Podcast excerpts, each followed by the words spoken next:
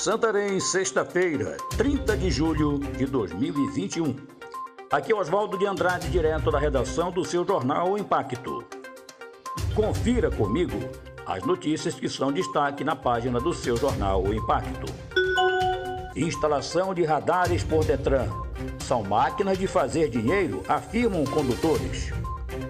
Os equipamentos eletrônicos metrológicos fixos, controlador e medidor estão previstos para entrar em funcionamento efetivamente a partir desta segunda-feira, dia 2 de agosto de 2021, com a principal finalidade de fiscalizar o limite máximo de velocidade nas vias ou em seu ponto específico de instalação, como informa o diretor técnico.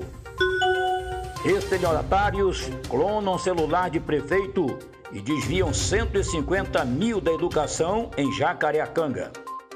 Na tarde da última quarta-feira, dia 28, a Secretaria de Educação do município de Jacareacanga foi alvo de ações criminosas. Segundo informações iniciais, estelionatários clonaram o celular do prefeito Valdo do Povo, ligaram para uma instituição financeira e desviaram cerca de 150 mil reais do Fundo Nacional de Educação. Secretária de Finanças, Josilene Pinto, fala sobre o benefício do ProRefis. Em entrevista, a secretária de Finanças do município de Santarém, Josilene Pinto, falou sobre o programa de recuperação fiscal ProRefis, que vai passar a vigorar no próximo dia 2 de agosto, nesta segunda-feira.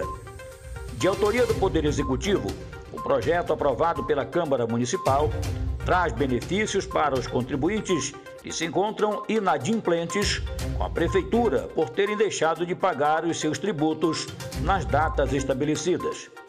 A secretária detalha, então, o funcionamento do, do Profis. A secretária detalha, então, o funcionamento do ProRefis, datas, benefícios e descontos. Moradores denunciam lixo despejado no bairro da Vigia, em Santarém. Na tarde desta quinta-feira, dia 29, moradores do bairro da Vigia acionaram nossa equipe de reportagem para externar a indignação relacionada ao novo local onde estão despejando lixo.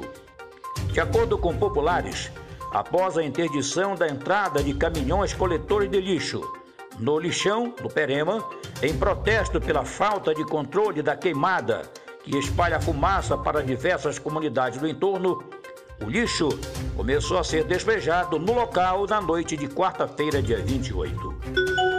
Para mais notícias, acesse www.oimpacto.com.br. Ótimo final de semana a todos.